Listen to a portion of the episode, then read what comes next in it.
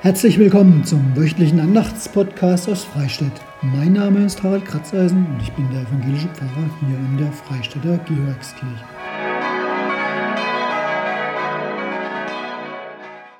Wie der 1. Mai ein Samstag, wo so mancher sich geärgert hätte ob des fehlenden zusätzlichen freien Wochentages, ist das in Corona-Zeiten ein bisschen anders. Nichts gewonnen, denn das Virus hält uns immer noch im Griff.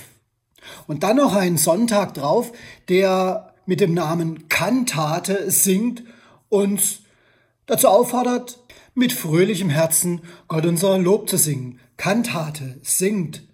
Und ja, es ist eigentlich befreiend singen zu können, doch, naja, das geht zurzeit in unseren Gottesdiensten auch nicht. So manches, was man lieb gewonnen hatte, unterliegt zurzeit dem Verzicht.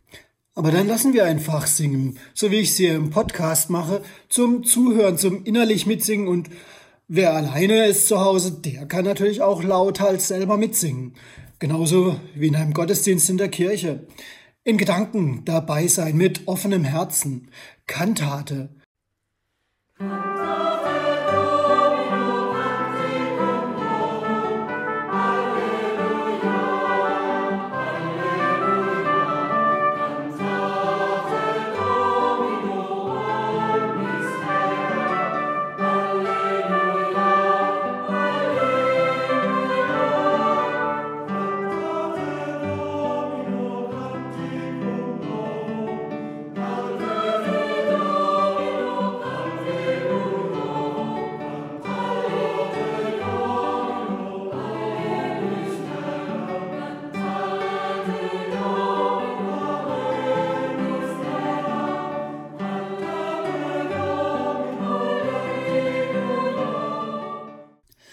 Anstecken lassen könnt ihr euch auch von der Fröhlichkeit des Psalms für diesen kommenden Sonntag. Psalm 98. Singet dem Herrn ein neues Lied, denn er tut Wunder. Er schafft Heil mit seiner Rechten und mit seinem heiligen Arm. Der Herr lässt sein Heil kund werden, vor den Völkern macht er seine Gerechtigkeit offenbar. Er gedenkt an seine Gnade und Treue für das Haus Israel aller Welt enden sehen das Heil unseres Gottes. Jauchzet dem Herrn alle Welt, singet, rühmet und lobet, lobet den Herrn mit Harfen, mit Harfen und mit Saitenspiel, mit Trompeten und Posaunen, jauchzet vor dem Herrn, dem König. Das Meer brause und was darinnen ist, der Erdkreis und die darauf wohnen. Die Ströme sollen frohlocken und alle Berge seien fröhlich vor dem Herrn denn er kommt, das Erdreich zu richten. Er wird den Erdkreis richten mit Gerechtigkeit und die Völker, wie es recht ist.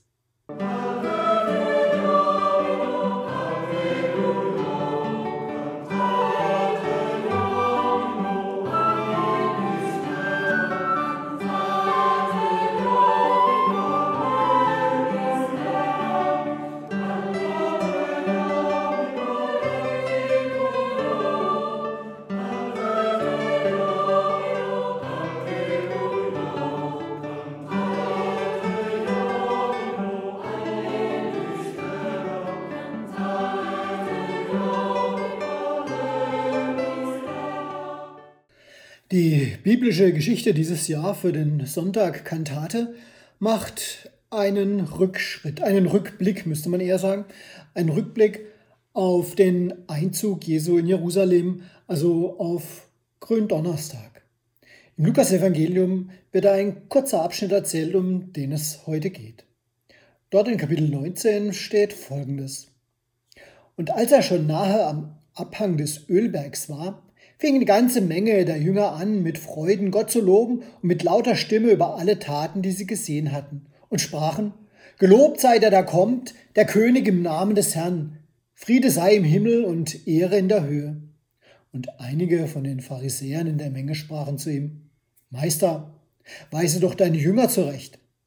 Er antwortete und sprach, Ich sage euch, wenn diese schweigen werden, so werden die Steine schreien. Mit Psalmworten wurde da Jesus begrüßt. Gelobt sei der da kommt, der König im Namen des Herrn. Also die Leute, die Leute haben ihm zugejubelt, zugesungen vielleicht auch. Von daher die Verbindung zum Sonntag Kantate singt. Am Schluss geht es aber sogar noch ums Schreien. Wenn ihr denen den Mund verbietet, dann werden halt die Steine schreien, sagt Jesus. Ein Aufschrei von der stummen Sorte und trotzdem sind die manchmal unüberhörbar. Ich wäre auch schon mal beinahe tatsächlich gestolpert. Na gut, bin ich in vielen Fällen auch wirklich. Aber es war ein besonderes Stolpern. Nämlich, als ich zum ersten Mal auf besondere Steine stieß, wie sie immer häufiger in Deutschland zu sehen sind. Sogenannte Stolpersteine. Gestolpert bin ich da nicht so ganz im wörtlichen Sinne, wie ich mir vielleicht oft genug auch schon das Knie aufgeschlagen habe. Aber die Steine, die sind nämlich anders, als der Name vermuten lässt. Nicht so eingepasst, dass man drüber segelt, wenn man nicht aufpasst, sondern sie passen gut ins Pflasterstein der Gehwege. Ich wurde vielmehr herausgerissen aus dem, womit ich in dem Moment in Gedanken beschäftigt war. Ich bin stehen geblieben. Hoppla! Ich habe mich ansprechen lassen von diesen kleinen, ungefähr 10 mal 10 Zentimeter großen Gedenktafeln. Die Namen, ich weiß sie nicht mehr. Darum habe ich euch einfach mal ein Beispiel aus dem Internet herausgesucht und auch als Bild an den Podcast verlinkt. Die zwei mögen für die über 75.000 stehen, die inzwischen als Stolpersteine auf Deutschlands Gehwegen zu finden sind. Ich lese zwei Namen, Henriette Spier und Hermann Spier. So wie damals. Die Namen sagen mir nichts. Ich weiß zunächst mal nichts über diese Personen. Aber trotzdem, ich habe ein Bild vor meinem inneren Auge. Denn noch ein paar Informationen finden sich. Auf jeden Fall, es muss ein Ehepaar gewesen sein. Der Mann knapp zehn Jahre älter als die Frau. Ihr Geburtsname lässt eine jüdische Herkunft ganz sicher vermuten.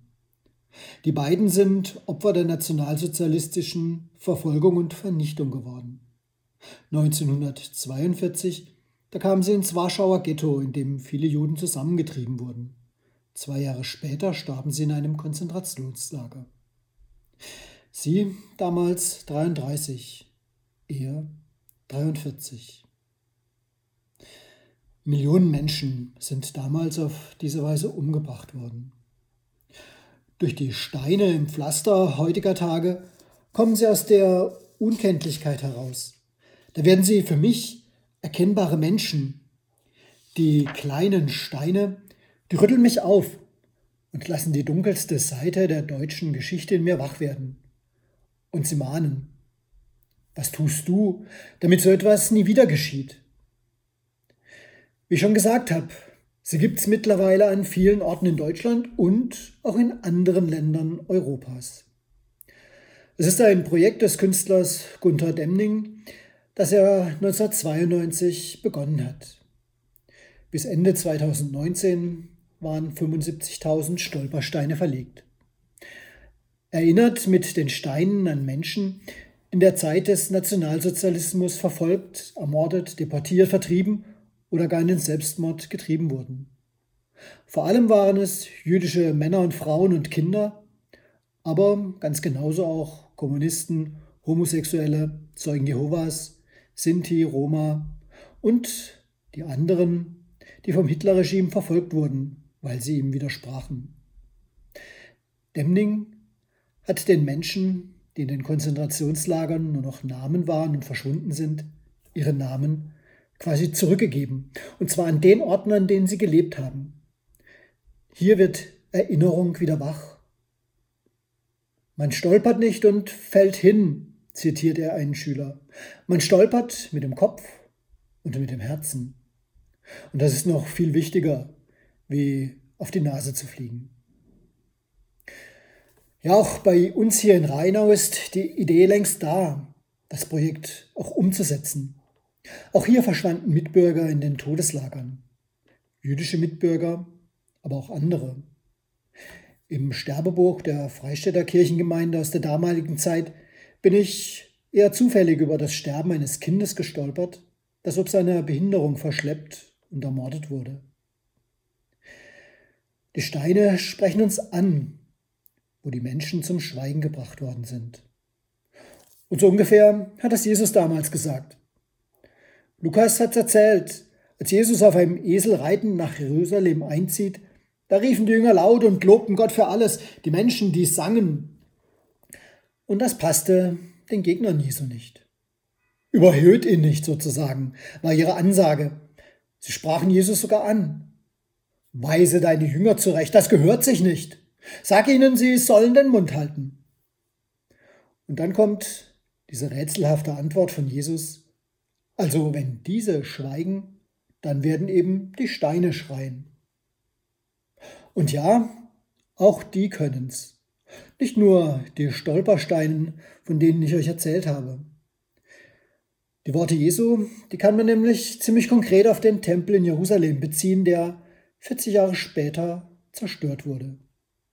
Bis heute ist die westliche Tempelmauer als Klagemauer ein unüberhörbarer Schrei. Viele Ruinen und Steine sind für uns heute wie stille Rufe aus der Vergangenheit. Zum Beispiel als Mahnung zum Frieden. Als Mahnung, nicht zu vergessen, was Menschen anderen Menschen antun. Oder als Mahnung, einen besseren Weg in die Zukunft zu gehen, damit es eben nicht in Ruinen endet. Und so sind auch Stolpersteine wie stille Schreie, die uns anrufen, uns an Menschen erinnert, die von Nationalsozialisten zum Schweigen gebracht wurden. Sie schreien uns an, damit diese Menschen nicht in Vergessenheit geraten und damit kein Gras über das Unrecht von damals wächst. Und das ist gut so, denn gegenwärtig sagen viel zu viele, wir müssten einen Schlussstrich unter die Geschichte ziehen. Mehr als 75 Jahre nach dem Ende des Zweiten Weltkriegs, da wird die Erinnerung natürlich auch blasser. Und gleichzeitig werden die Extremisten leider viel lauter. Ein Beispiel noch aus unserem Baden-Württemberg. Im Zusammenhang mit der Stolpersteinverlegung für die Familie Ernst Thälmanns in Singen brachte der unsägliche Landtagsabgeordnete der AfD Wolfgang Gedeon Anfang 2018 in einem Schreiben seine Bedenken gegenüber einer Erinnerungsdiktatur zum Ausdruck, wie er behauptete. Der damalige Bundesjustizminister Heiko Maas wies die Kritik scharf zurück. Er sagte, Umso lauter ihr Ende gefordert wird, desto mehr Stolpersteine brauchen wir offensichtlich. Mit ihrem stillen Schreien rufen mich die Stolpersteine wach, im Namen Jesu zu tun, was dem Frieden dient. Amen. Iubilate, gelate, gelate, morelate,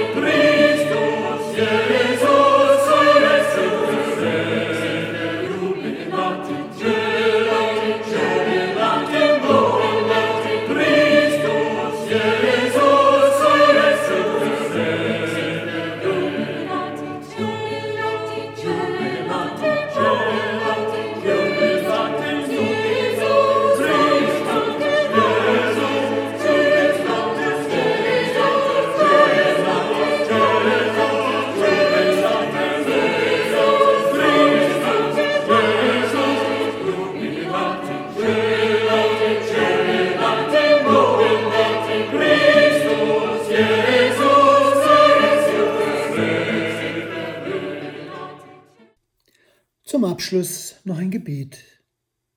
Gott, du Herr des Lebens, dich preisen wir gerne mit unseren Liedern. Doch wir schreien auch wegen des Unrechts, das in der Welt geschieht. Mit unseren Klagen und Bitten kommen wir zu dir. Wir beklagen die Friedlosigkeit, die an so vielen Orten unserer Welt herrscht, und bitten für alle Frauen, Männer und Kinder, die an den Folgen von Hass leiden. Wir bitten für die Menschen, die auf der Flucht sind und für die, die bei uns in Frieden leben wollen. Wir rufen zu dir wegen des Unrechts, das uns in der Nähe und in der Ferne begegnet. Und wir bitten dich für alle Menschen, denen die Freiheit fehlt und für die, die unterdrückt und benachteiligt werden. Und wir bitten für die Kinder, die Opfer von Gewalt und Missbrauch werden. Gott, so oft vergessen wir beides Wir schreien nicht vom Unrecht, das wir sehen, und wir singen nicht von der Hoffnung, die wir haben. Und darum bitte ich dich, Gott, höre du unsere Gebete und hilf du uns in deiner Güte und Liebe. Amen. Und ich wünsche euch allen ein gesegnetes Wochenende und eine gute Woche und bleibt behütet.